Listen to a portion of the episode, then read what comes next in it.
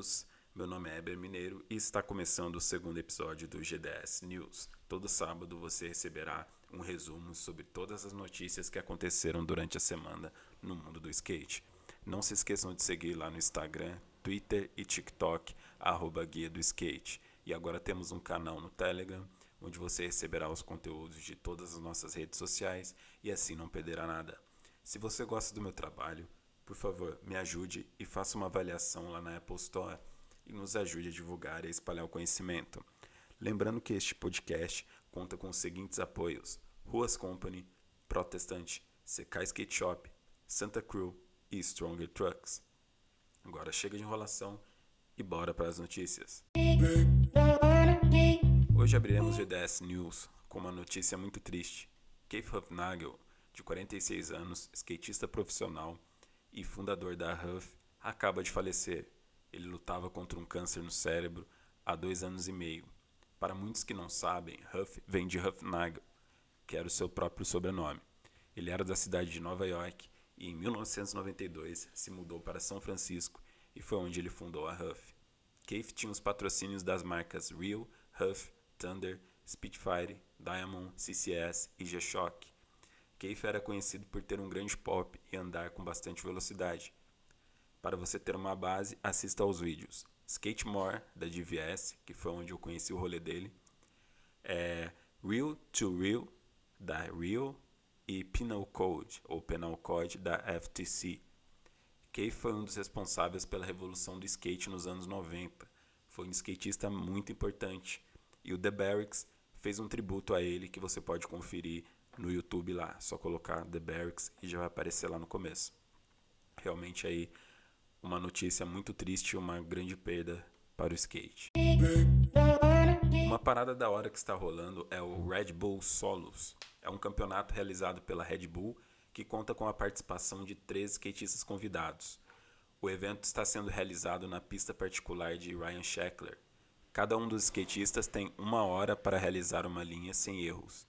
Os juízes são Mike Sinclair, Kylie Bernard e James Owens. A parte legal deste campeonato é que o ganhador receberá o prêmio e também 2.500 dólares para ajudar uma skate shop local. Afinal, devido ao Covid-19, muitas skate shops sofreram prejuízo com isso e é uma ação bem bacana aí por parte da Red Bull. Segue a lista de participantes e as skate shops representadas. Ryan Sheckler, andando pela para a loja de skate da República da Califórnia.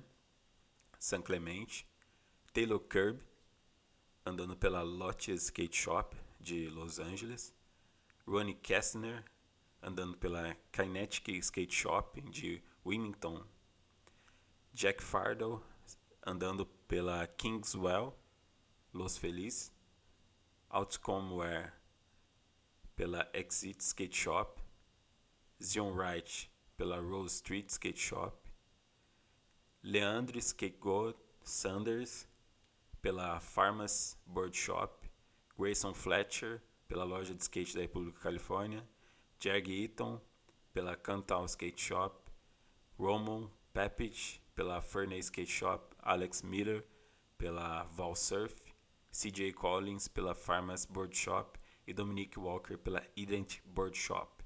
E o nome errado aí que eu falei aí. E na realidade é o Issued, yeah, o Wear andando pela Exit Skate Shop.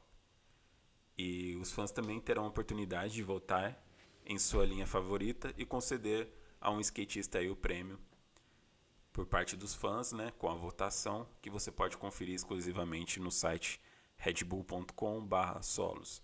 Os resultados finais devem ser relevados, relevados, revelados em 27 de setembro com o um anúncio em redbull.com/solos e também no YouTube da Red Bull.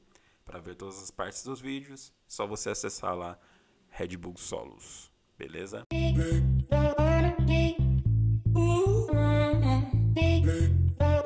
Street League anunciou que está de volta o Trick of the Year em um comercial estrelado por Kelly Hart, que foi o ganhador do ano de 2015 Agora ele faz um anúncio para a chamada do sexto ano do evento, em um formato bem inusitante, com uma mistura de De Volta para o Futuro e depois vocês dão uma olhada lá para dar uma conferida para ver como é que tá aí o comercial.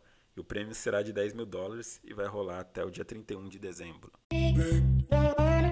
Cariúma, uma marca de tênis fundada por, fundada por dois brasileiros, Dave e Fernando, acaba de lançar o Cariúma Pro Skate. Seu primeiro modelo de tênis de skate, uma característica legal da marca é que ela traz consigo o conceito de sustentabilidade. Eles trabalham com materiais naturais, reciclam e reutilizam a água que vem de um processo de fabricação. Uma marca que veio para mudar o mercado e vale a pena dar uma conferida. O G10 News vai chegando ao fim. Espero que tenham gostado.